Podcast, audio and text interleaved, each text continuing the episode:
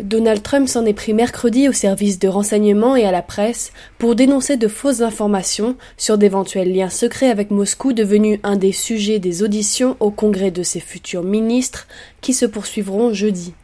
Ce sont des fausses informations, c'est bidon. Ces choses ne se sont jamais passées, a lancé Donald Trump lors de sa première conférence de presse depuis juillet dans le hall bondé de la Trump Tower à New York, après la publication par le site BuzzFeed de 35 pages de notes alléguant de liens de longue date entre son entourage et le Kremlin. Selon ces documents, à l'authenticité incertaine, les services russes d'espionnage disposent également d'informations compromettantes compilées au fil des années, notamment sur des rencontres avec des prostituées à Moscou.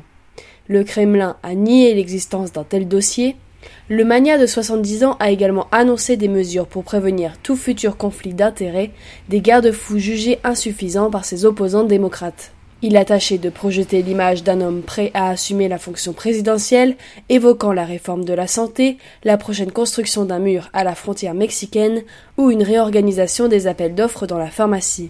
Mais outré par la diffusion des allégations sur la Russie, il a volé dans les plumes de BuzzFeed un tas d'ordures et d'un reporter de CNN à qui il a refusé d'accorder une question. La chaîne d'information a rapporté mardi que le chef du renseignement américain en avait présenté un résumé de deux pages vendredi à M. Trump, ce que son entourage a démenti. Ces notes ont été rédigées par un ancien agent des services secrets britanniques, Christopher Steele. Il a travaillé plusieurs années à Moscou pour le MI6 et a bonne réputation dans le monde du renseignement, selon le Wall Street Journal qui cite un ancien agent de la CIA. Le futur commandant en chef s'en est aussi pris au service américain, se demandant s'il n'était pas la source de ces fuites. C'est scandaleux, scandaleux que les agents de renseignement aient permis la publication d'une information qui s'est révélée être erronée et fausse, a-t-il dit. C'est le genre de choses que l'Allemagne nazie faisait.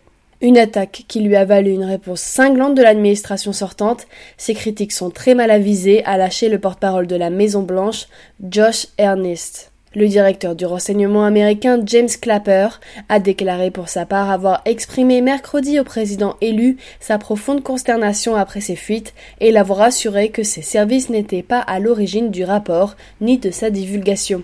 Au Congrès, l'opposition démocrate ne s'apaisait pas. L'élu Jim McGovern a relevé que Trump refusait de dire si son équipe avait eu des contacts avec la Russie pendant la campagne.